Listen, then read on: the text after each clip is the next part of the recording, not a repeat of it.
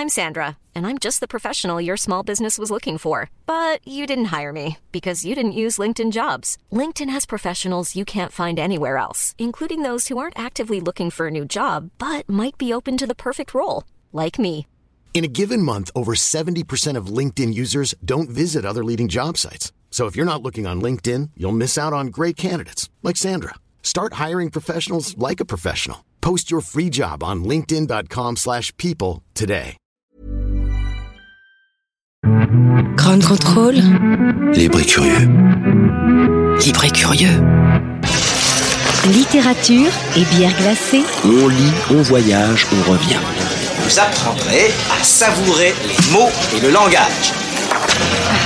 Grande Flore Café par Hugues Robert. Bonsoir, très heureux de vous retrouver pour cette troisième euh, édition de notre petit cycle consacré à l'édition contemporaine, à l'édition indépendante, enfin peut-être pas uniquement d'ailleurs, enfin on, on, on élucidera sûrement dans les semaines qui viennent ce que veut dire exactement édition indépendante, mais en tout cas on a la chance euh, ce soir d'avoir avec nous Olivier Saloun. Euh, qui me reprendra sur la prononciation. Oui, on dit Salin. Salin, voilà. Mais tu es pardonné. je, crois, je crois que je la fais régulièrement, mais Grammaticalement, ça devrait pas se prononcer Salin en fait. Donc tu es vraiment pardonné. parce qu'il y a quand même un. Il y a que les Bretons un, qui un savent, tréma en fait. sur le. Sur Je dirais le... même, il y a que les Finistériens qui savent.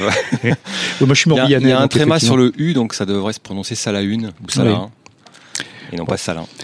Et donc Olivier, qui est l'un des deux euh, animateurs et créateurs en fait de, des éditions Antidata, des éditions qu'on aime beaucoup chez Caribde, hein, donc qui est installé depuis maintenant quelques jours euh, chez Ground Control, et ça nous fait bien plaisir parce que ça nous permet notamment d'avoir les livres sous la main euh, et de pas avoir à les transporter dans des sacs de plus en plus lourds. D'autant plus qu'au fil des années, la production d'Antidata est devenue assez impressionnante. Donc on va en parler. C'est en dehors donc de euh, ces textes, bien entendu, les spécificités d'Antidata, c'est d'une part que c'est l'un des rares éditeurs qui se consacre euh, presque exclusivement, si ce n'est exclusivement à la forme courte, donc aux nouvelles ou aux novellas, euh, et qui par ailleurs pratique deux types en fait d'édition, soit des textes uniques, donc des novellas en général, soit une forme courte, soit des anthologies collectives thématiques assez magnifiques, on va en évoquer quelques-unes ce soir, et puis des recueils entièrement dédiés à un auteur, donc qui rassemblent euh, 7, 8, 14, euh, 20 nouvelles euh, parfois, Euh, et c'est un, éditeur vraiment qui mérite euh, beaucoup plus qu'un détour. Donc bonsoir Olivier, merci beaucoup d'être venu, d'avoir accepté cette invitation. Bonsoir. Euh, bah écoute, euh, de but en blanc, moi j'aimerais bien que tu nous racontes un petit peu, si ça t'ennuie pas, le, les, les débuts d'Antidata. Com- com- Comment est né Antidata? Parce que c'est une histoire quand même assez particulière. Euh, alors, Antidata a vu le jour en 2004 euh, sur euh, sur les cendres d'une petite revue sur Internet qui publiait déjà que des textes courts, voire même, enfin, voire très courts, parce que comme c'était des textes qui étaient censés être lus sur écran, on avait choisi de, de publier que des choses extrêmement succinctes. Bon, ça nous a. Alors, il y, a- une survivance de ça, hein, puisque la, revue était thématique, et donc euh, à l'heure actuelle, on publie encore tous les ans un recueil thématique, donc il y a une sorte de trace euh, de, cette histoire. Euh, voilà, ça, a duré quelques années, puis ça nous a lassé. Euh, parce que, ben, probablement parce qu'une page web euh, n'est pas un objet de désir, j'imagine, contrairement à un livre. Donc, euh, euh, ouais, on a voulu avoir un livre entre les mains. On est, on est très matérialiste, et, euh, et donc on a laissé tomber euh, la revue qui doit toujours exister euh, en tant que qu'épave errante euh, sur le net. Euh, J'ai pas été voir, à vrai dire. Et puis, et puis on a donc lancé la maison d'édition en 2004. La revue ayant commencé en 97, je crois. Voilà. Alors, vous, êtes de tout, dès le départ donc resté donc absolument fidèle à la forme courte. Et euh, en revanche, les voilà les anthologies thématiques, c'est c'est quelque chose qui est qui est pas si fréquent en fait euh, sous cette sous cette forme. Euh, non pas occasionnelle, mais justement très régulière, enfin, et avec des thèmes dont on se demande euh, au fil des années euh, comment vous faites enfin, pour continuer à, trouver des thèmes, parce que bien entendu il y a des anthologies magnifiques chez Antidata sur le cinéma, sur la musique, par exemple, mais il y en a aussi sur le football, sur la cabane, sur le dernier, sur la sur la peur, ou sur la phobie plus exactement, et donc il y a vraiment un un, un renouvellement en fait de, ces thématiques qui est, qui est assez impressionnant. Donc, euh, comment vous faites pour euh, voilà pour travailler en fait ce, ce thème et décider que oui il y y a le potentiel, il y a l'envie. Euh, alors ça, ça donne pas forcément lieu à des, à des plans euh, très, enfin des choses très planifiées à l'avance avec des grandes réunions, etc. D'abord, on n'est pas très nombreux, on n'est que deux en fait hein, dans la maison d'édition. Euh, alors le, le, thème est, reste quand même un, un prétexte, mais il, il, permet au moins de, de, de, de constituer un fil rouge euh, dans le recueil et on, on choisit pas forcément des toujours des thèmes très originaux parce que des thèmes a priori bateaux euh, bah, peuvent quand même nous ramener des, des, bons textes. Donc il y a des recueils qui ont un thème relativement euh, banal comme euh, la musique ou, euh, ou, le cinéma. Et de temps en temps, voilà, on choisit des choses un petit peu plus, enfin, inattendues comme la cabane hein, ou le dernier. Il y a un thème un peu bizarre. Celui sur les voisins aussi, qui était ouais. assez redoutable. Voilà, donc euh, euh, donc ça nous permet en fait de euh, de récupérer des textes qui partent dans tous les sens, ce qui est le ce qui est le but du recueil. Euh, c'est qu'il y a un peu tous les registres. Euh, les, les, auteurs sont libres de prendre le thème. Euh, enfin, ils sont libres d'être à la limite du hors sujet, on va dire. Mais il faut que ça soit. S'ils sont limite hors sujet, il faut que ça soit vraiment très bon. Mais mais en tout cas, voilà, on n'est pas on n'est pas non plus trop strict parce que ce qui est ce qui est drôle aussi, c'est c'est l'originalité avec laquelle certains auteurs traitent le thème. Alors parfois, on est surpris parce que paradoxalement, ils sont ils sont trop originaux. Ils veulent tellement être originaux qu'on a personne en fait qui euh, choisit le biais le plus euh, le plus évident. Et donc euh, bon ben pour le recueil sur la mer par exemple on a eu très peu d'histoires de marins. On était un peu déçus. Mais mais voilà en fait on à partir de là on perd un peu le contrôle des choses hein, quand même hein, ça, ça mais c'est c'est ce qui est plaisant alors il y a euh, une, des choses qui est, fascinante parce que c'est évidemment un moyen de, en tout cas pour, pour, le, pour le lecteur ou la lectrice euh, un peu profane, mais qui s'intéresse justement à cette, à cette littérature vivante, à cette littérature qui, qui jaillit euh, dans des interstices voilà, qui sont pas ceux qui sont rebattus. Une, une, des choses qui est, qui est très chouette, je trouve, c'est que alors au, au, hasard en fait de la succession des recueils, il y a certaines autrices ou certains auteurs qu'on qu découvre de plus en plus parce qu'ils reviennent, euh, ils reproposent des textes et donc ils sont choisis. Et donc il y a une espèce de petit corpus en fait qui se crée. Euh, et donc c'est extrêmement euh, plaisant d'assister de, de, à, ce, à cette maturation. Oui, les retrouver d'une année à l'autre. Effectivement, sur, euh, sur, un, enfin, sur le sommaire d'un recueil collectif, il y a, il y a environ, en général, la moitié des auteurs qui sont des têtes connues et euh, les autres qui sont des, des nouveaux venus. Voilà, mais c'est ça aussi qui est qui est intéressant, c'est d'instaurer une espèce de, de, fidélité avec des, des gens qu'on suit depuis longtemps, et puis d'avoir quand même à chaque fois des, des, des découvertes.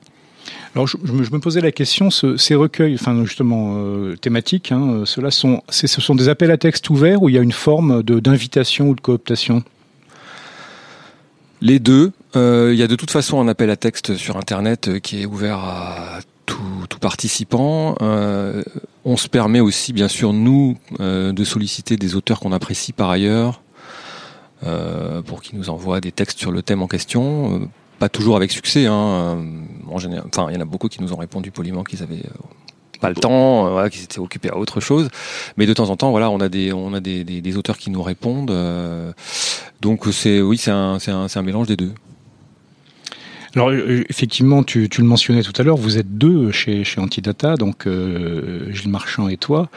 Euh, pour, pour cette sélection des textes, en fait, comment vous pratiquez? Il faut l'unanimité ou bien il faut qu'il y ait un chaleureux défenseur, en fait euh... Il faut qu'il y ait un chaleureux défenseur. Enfin, c'est une espèce de négociation. Euh, si moi j'arrive si moi j'impose quelque chose, euh, enfin j'impose un texte qui le, qui ne qui lui ne l'a pas convaincu. Euh, en retour, il va m'imposer un texte que, que j'apprécie pas spécialement. Donc ça, ça fonctionne plutôt comme ça en fait. Il euh, n'y a, a, pas une unanimité euh, nécessaire, non. non, non. Mais il y a quand même une espèce d'équilibre. Alors comment, comment se, pratique le, le, fait que certains des auteurs justement qui au fil des anthologies collectives donc apparaissent, euh, à un moment donné il y a quelque chose qui cristallise et il y a un recueil complet en fait de, de ces auteurs qui, euh, qui naît. Euh, comment se passe justement cette transformation en quelque sorte, donc de nouvelles éparses en d'un seul coup un, recueil complet? Le plus, c'est ça, c'est très simple. C'est soit parce que les auteurs ont déjà euh, des choses euh, écrites et que suite à une publication recueil collectif, ils nous envoient un recueil complet. Et si on le, trouve du même niveau que le texte qu'on a publié, voilà, on publie le recueil, soit que ce soit nous qui les sollicitions, ça arrive aussi, euh, pour, euh, pour construire un recueil complet, au lieu de se contenter tous les ans de nous envoyer euh, une nouvelle. Par exemple, Laurent Banitz, qui a publié un recueil qui s'appelle Au-delà des halos, est un habitué des recueils collectifs, à qui on a fini par dire, écoute, c'est bien les recueils collectifs, mais ça serait bien que tu nous en envoies 10 d'un coup. bon, il a eu, il a, a eu du mal au début, mais mais il l'a fait. Et, euh, le, recueil est, très très bien. Et, euh, et maintenant, le but, c'est que ces gens-là en écrivent un deuxième, parce que ça, c'est encore jamais arrivé. Voilà. Pour l'instant, on n'a pas d'auteur euh, qu'on a publié deux fois pour des recueils individuels.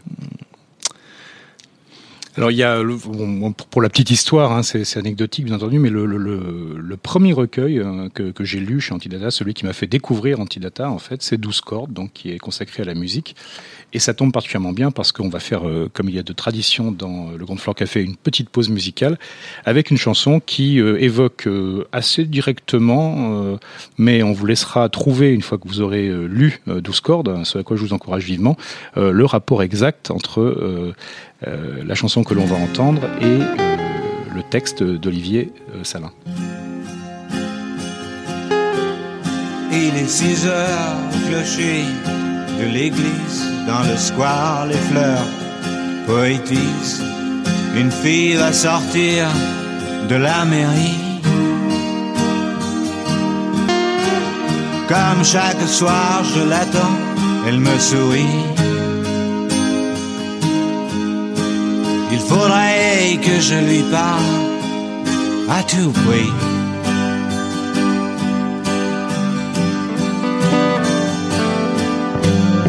Je lui dirai les mots bleus, les mots qu'on dit avec les yeux.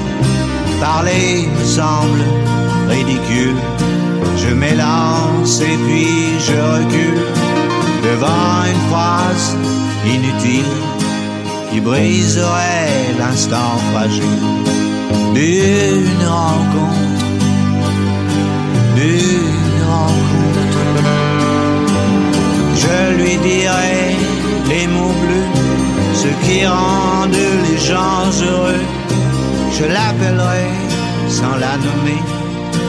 Je suis peut-être démodé, le vent d'hiver souffle en avril. J'aime le silence immobile d'une rencontre, d'une rencontre.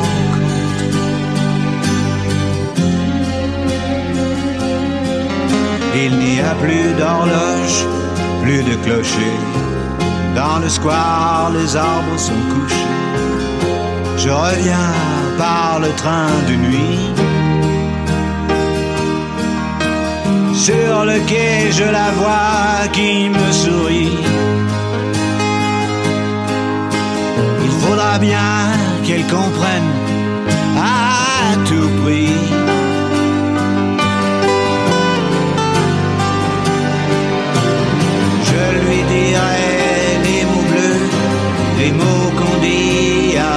Toutes les excuses que l'on donne sont comme les baisers qui s'envolent.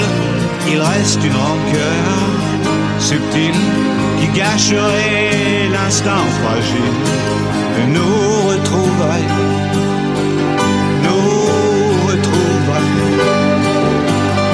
Je lui dirai les mots bleus, ce qui rendent les gens heureux. Histoire d'amour sans parole n'a plus besoin du protocole. Et tous les longs discours futiles terniraient quelque peu le style de nos retrouvailles. Nos retrouvailles. Je lui dirai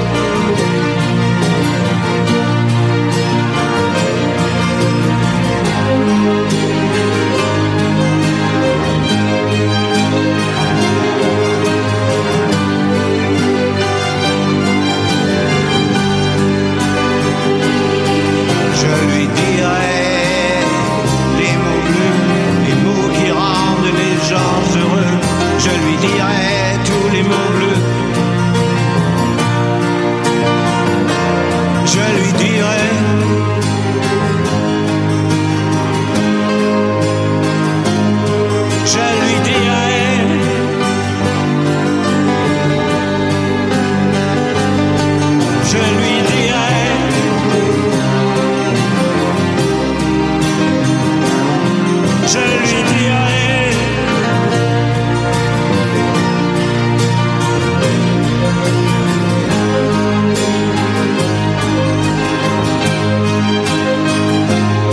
Je lui dis allez. Voilà, et bien donc c'était euh, une très belle version de la chanson Les mots bleus de Christophe, mais l'interprétation de Bachung est évidemment euh, bien supérieure. Enfin, en tout cas, c'est ce que je pense. Euh, qui une allusion à la très belle nouvelle euh, donc de Olivier Salin dans euh, 12 cordes, qui s'appelle Sixième bleu et qui ne parle pas des mots bleus, euh, mais de la chanson Aline, une autre chanson de Christophe. Mais je préfère les mots bleus et donc comme c'est quand même mon émission, euh, je décide de façon un peu discrétionnaire euh, de ce qu'on y écoute. Euh, et ça nous change du métal de la semaine dernière. hein, que- Ah ouais. oui, oui, avec, avec les forges de Vulcain, c'était assez métallique. Ah bah oui, c'est normal. Et donc pour Antidata, alors une des, une des choses qui distingue Antidata d'un certain nombre de, de maisons, euh, c'est que c'est une maison d'édition associative. En fait, il y en a pas mal des maisons d'édition associatives. hein. Ouais. Mais parmi les petites, les petits éditeurs, il y en a, il y en a beaucoup en fait. Euh, comment, euh, se, se, se passe justement le, le, le travail, je dirais, au quotidien, enfin, dans une maison, voilà, qui, qui, euh, qui justement euh, se, doit être compatible en fait avec d'autres activités pour les, euh, pour les deux éditeurs. Eh bien, c'est assez compliqué euh, en termes d'emploi du temps. Euh, puisque donc euh, nous ne sommes que deux, on a tous les deux un emploi euh, à plein temps, une famille, etc., etc. Donc, euh, donc bah, tout le temps qui reste euh, est consacré à la maison d'édition en grande partie. Alors, parce qu'on on se répartit la tâche. hein. Moi, je, je m'occupe des salons, par exemple, alors que Gilles, lui, il est tellement par Mons et par Vaux parce qu'il est en signature toujours à droite à gauche. Euh, il n'y est pas en général. Euh, oui, on, enfin voilà, on s'est réparti les tâches à deux et c'est vrai que c'est vrai que c'est assez compliqué, mais d'un autre côté, on a quand même une, une production. Enfin, on sort que trois titres par an à peu près. Il y a le recueil collectif et il y a en général deux ou trois autres livres. Bon, les les, les, les très, les années très productives, on a publié jusqu'à quatre ou cinq titres, mais en général, on tourne plutôt autour de trois, euh, avec des tirages de entre 300 et 600.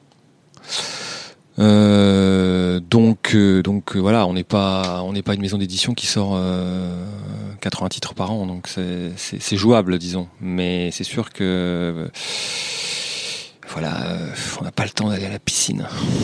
Alors une chose qui est frappante parce que pour avoir donc euh, euh, accueilli quelques très belles soirées en fait avec Antidata donc chez Carib dans nos anciens locaux et j'espère qu'il y en aura à l'avenir ici dans, ce lieu singulier et magnifique qu'est Grand Contrôle. Une des choses qui m'a toujours frappé c'est que et, ça, je trouve que, évidemment, c'est le cas pour d'autres éditeurs, mais c'est très frapp- frappant chez Antidata, c'est le sens quand même d'une communauté assez solidaire entre les auteurs, les éditeurs, enfin d'avoir le sentiment qu'il y a beaucoup de d'amitié en fait qui se crée autour de, ces recueils collectifs et de l'appartenance en quelque sorte à, à Antidata. Est-ce que c'est quelque chose qui te frappe aussi ou bien est-ce que justement quand tu, tu baignes dedans c'est tout à fait normal et parce que vu Euh, l'extérieur c'est quand même euh, assez notable. Bah écoute, euh, on s'est déjà fait la réflexion avec Gilles qu'effectivement on avait, euh, on avait, on était peu dans des conflits, alors que le milieu de l'édition est assez connu pour ne pas être un milieu particulièrement tendre. Euh, ça vient quand même un petit peu du fait qu'il n'y a, a pas d'enjeux commerciaux tellement euh, dans dans le contexte euh, auquel on appartient, puisque les sommes euh, les sommes en jeu sont assez dérisoires, tant en termes de droits d'auteur que de que de produits de vente, etc. Donc il n'y a pas beaucoup d'enjeux de ce côté-là. Donc on- tout le monde est assez détendu sur la question. Tout le monde a d'autres buts que des buts commerciaux. Nous les premiers. Bon, les auteurs, euh, évidemment, qui dit vente, euh, dit reconnaissance. Donc, euh, mais nous, on n'est pas du tout gênés. Par exemple, euh, si un auteur, euh, après avoir publié quelque chose chez nous, euh, signe un contrat chez un, grand éditeur, nous, on est content. C'est même le but, en fait. Ça nous pose aucun problème. Donc, donc oui, effectivement, il y a, peu de conflits. Je pense qu'involontairement, plus ou moins sans le vouloir, on doit probablement, quand on quand on choisit des manuscrits, avoir une espèce de sixième sens qui fait que c'est toujours des gens sympas qui les ont écrits. Je sais Mhm. pas, mais euh, mais c'est vrai qu'on a, on- on- au fil du temps, comme on publie les gens de façon répétée dans des recueils collectifs, etc. On, il y a des, c'est vrai qu'il y a des amitiés qui se sont nouées, ce qui est très agréable à vrai dire. Euh, euh, bon, je pense que c'est le cas aussi euh, pour des éditeurs plus importants que nous, hein. mais euh, mais c'est vrai qu'il y a une espèce de petite communauté qui naît aussi du fait qu'on est un petit peu underground et que c'est un peu le royaume du plan B, de la débrouille, de l'échange de bons procédés, euh, ou de services, de, de troc. Euh, voilà, si on peut limiter les flux financiers, on le fait. Donc euh, la personne qui nous fait nos couverture par exemple c'est un ami qui est graphiste et qui travaille euh, chez Arte qui lui-même est éditeur par ailleurs et qui nous fait nos couves euh, sans qu'il y ait de contrat euh, d'argent. Mais nous on lui donne un coup de main pour la partie éditoriale de sa maison d'édition. Enfin voilà et tout est un peu comme ça.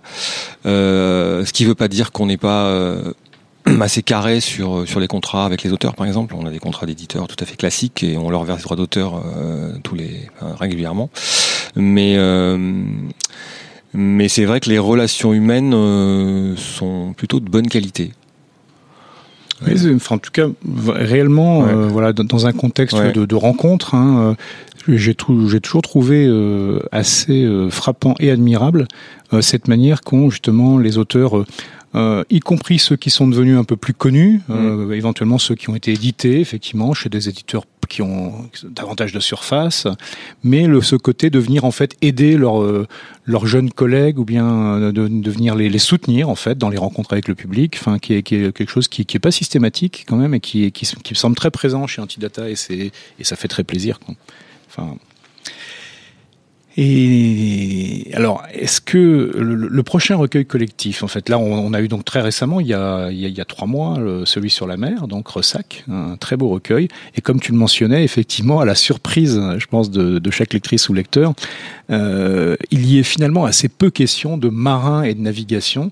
Euh, il y a beaucoup de, métaphores autour de la mer et des traitements obliques, mais c'est vrai que du coup ça ça, ça, ça, ça, augmente encore l'imagination. Euh, il y avait eu aussi, enfin dans, certains recueils, voilà où, le, thème était euh, en apparence assez direct. Je pense notamment il y a quelques années à temps additionnel sur le foot, hein, où plusieurs des autrices ou des auteurs avaient choisi des des biais assez tortueux en fait hein, pour, mmh pour prétendre parler de foot, euh, mais en fait en n'en parlant pas ou en parlant de toute autre chose. Et euh, donc je me demandais est-ce que c'est secret pour l'instant ou est-ce que le, le prochain euh, ah oui, appel est, est, déjà lancé Ah pas du tout. Non seulement l'appel n'est pas lancé, puisque en fait Ressac il est sorti il y a quand même pas très très longtemps. Et comme il est sorti, il est sorti cette année, donc le, le prochain c'est en 2020. Et du coup, on a largement le temps. Donc comme avec Gilles, euh, on fait toujours un peu les choses au, au dernier moment parce qu'on est un petit peu débordé. Je pense que le thème va se décider autour de l'automne euh, pour un recueil qui sortira probablement euh, ouais, au début de l'année prochaine. Mais le, le thème, j'en ai aucune idée. D'accord. Donc ce qui veut dire en revanche qu'il y a des recueils euh, individuels cette fois qui sont dans le. Alors là, par contre, oui, il y en a qui, il y en a, il y en a trois qui sont en préparation. Alors il y a euh, un recueil, euh, enfin une suite de, c'est pas un recueil, c'est un, c'est une novella, c'est une errance ferroviaire en fait. Voilà, donc il y a un chapitre par station. Euh, c'est quelqu'un qui est à la recherche d'une autre personne dans une région française qu'il connaît bien, qu'il a, qu'il a d'ailleurs euh, lui-même sillonné en train en s'arrêtant au hasard dans les, dans les gares. Euh, donc c'est des trous perdus qui ont des noms à rallonge comme tous les trous perdus. Et, euh, et dans le, l'espèce de ventre mou de la France, là au milieu, tu sais pas si c'est le Limousin, le Berry, ou enfin c'est par là quoi. Et donc voilà, c'est c'est c'est c'est ça a énormément de charme. Euh, c'est pas un recueil de nouvelles, c'est plutôt une novella en petits chapitres, et ça va être illustré par une illustratrice euh, avec laquelle nous, nous n'avons pas travaillé, mais euh, Frédéric, la personne dont je parlais tout à l'heure, qui est euh, la personne de, qui s'occupe de Zinc Édition, le graphiste, avec laquelle il a déjà travaillé. Voilà, donc euh, ça, ça va paraître euh, à l'automne. Et puis les deux autres euh, livres, c'est le deuxième et le troisième volet de ce qui au départ était pas censé être une trilogie, mais qui va le devenir, puisque en fait Hervé Mestron, qui a publié euh, en 2018 Cendre de Marbella, Cendre de Marbella, qui a eu quand même euh, deux prix, qui était une, une novella, euh, est, est, parti euh, sans l'avoir euh, préconçu sur l'écriture de la suite. Et donc il y aura le deuxième volet avant l'été et le troisième avant la fin de l'année. Voilà. D'accord, oui, donc, donc ça va faire une année finalement très remplie cette année ouais. 2019 euh, voilà. par rapport à ce que tu disais tout à l'heure. Et donc ça... Tout à fait. Ouais. Bon, sachant que ces deux livres-là, les deux derniers dont je viens de parler, c'est des, des tout petits livres, hein, puisque c'est des, des novellas, donc euh, euh, c'est des textes qui sont, enfin, c'est des livres assez fins.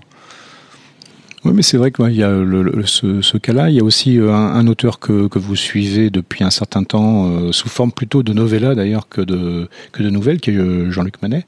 Ouais. Euh, qui, euh, qui, euh, qui, qui maintenant nous, nous, voilà, nous offre une histoire euh, assez magnifique, à épisode désormais, hein, de, d'un, clochard, en fait, mm. d'un SDF euh, contemporain.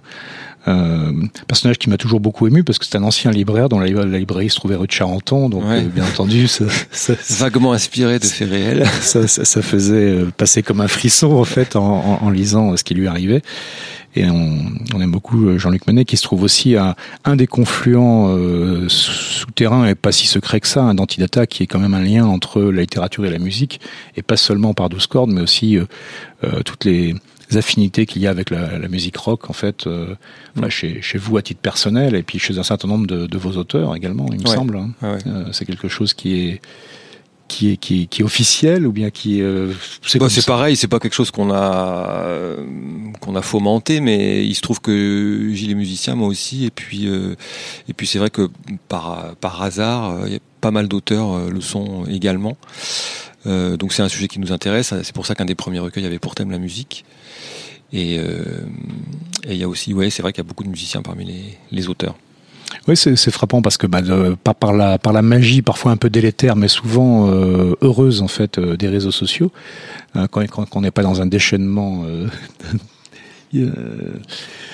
inintéressant, mais on voit effectivement que notamment les, réactions sur certaines musiques, qu'une bonne partie des auteurs que, que j'apprécie, moi, au, au, fil des recueils, en fait, sont extrêmement pointus dans, dans mm. leurs goûts musicaux, dans, de rock indé d'ailleurs, euh, beaucoup, enfin de ce qu'on appelle le rock indé, peut-être sans hasard.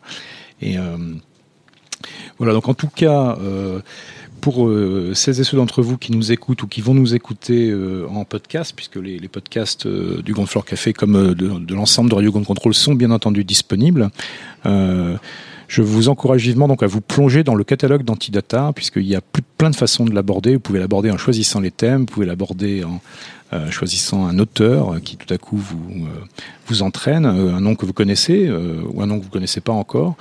Euh, les thèmes sont extrêmement variés et il y a toujours en fait cette foi dans la forme courte. Donc euh, on peut peut-être euh, se diriger vers une conclusion en disant mais la forme courte, au fond, pourquoi c'est venu? Est-ce que c'est seulement au départ ces questions de, de contraintes, un peu de, de, place sur le Non, non, il y avait plusieurs, il y a quelque chose. Il y avait plusieurs raisons. Bon, c'est vrai qu'au début, euh, on avait commencé, comme on commençait sur Internet et la lecture sur écran imposait des choses très courtes, mais il n'y a, a, pas que ça. Euh, euh, nous, on n'est pas, on vient pas du monde de l'édition. Euh, enfin, Gilles n'était pas là au début. On est, mais il y avait, j'étais avec d'autres gens. On était plusieurs et aucun de nous venait de ce monde-là, donc on, on se sentait pas. Euh, forcément euh, totalement légitime et je pense que le fait de se sentir utile euh, contrebalancer notre illégitimité et on se serait pas senti utile en publiant des romans parce qu'il y a tellement d'éditeurs qui le font déjà alors que comme il est quand même évident, bah c'est un cliché, mais en même temps c'est vrai, que la nouvelle est un, genre assez négligé. Euh, le fait de se concentrer sur les textes courts euh, nous donnait le sentiment de, pouvoir apporter quelque chose, même à un tout petit niveau. Donc ça c'est une des raisons.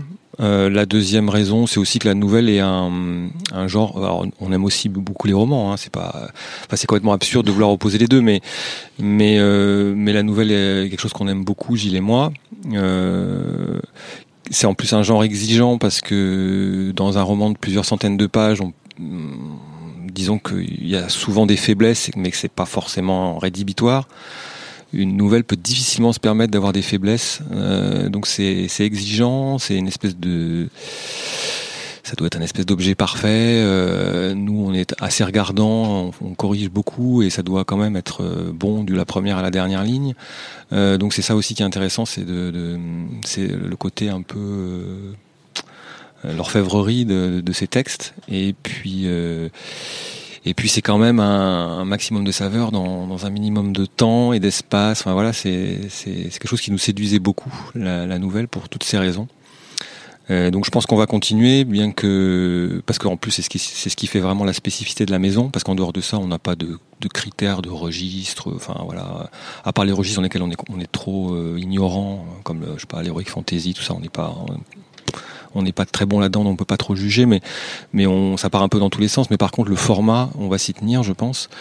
Même si c'est vrai que c'est compliqué, hein, parce que euh, toute la profession a en gros décidé que c'était euh, invendable euh, et donc ça s'autoréalise puisque si personne, voilà, si les libraires, les éditeurs, etc. considèrent que c'est que c'est quelque chose qui est trop compliqué à vendre, bah effectivement ça se vend pas. Donc, à part publier les, recueils de nouvelles de leurs romanciers, c'est vrai que les autres éditeurs euh, sont pas très investis sur ce genre-là.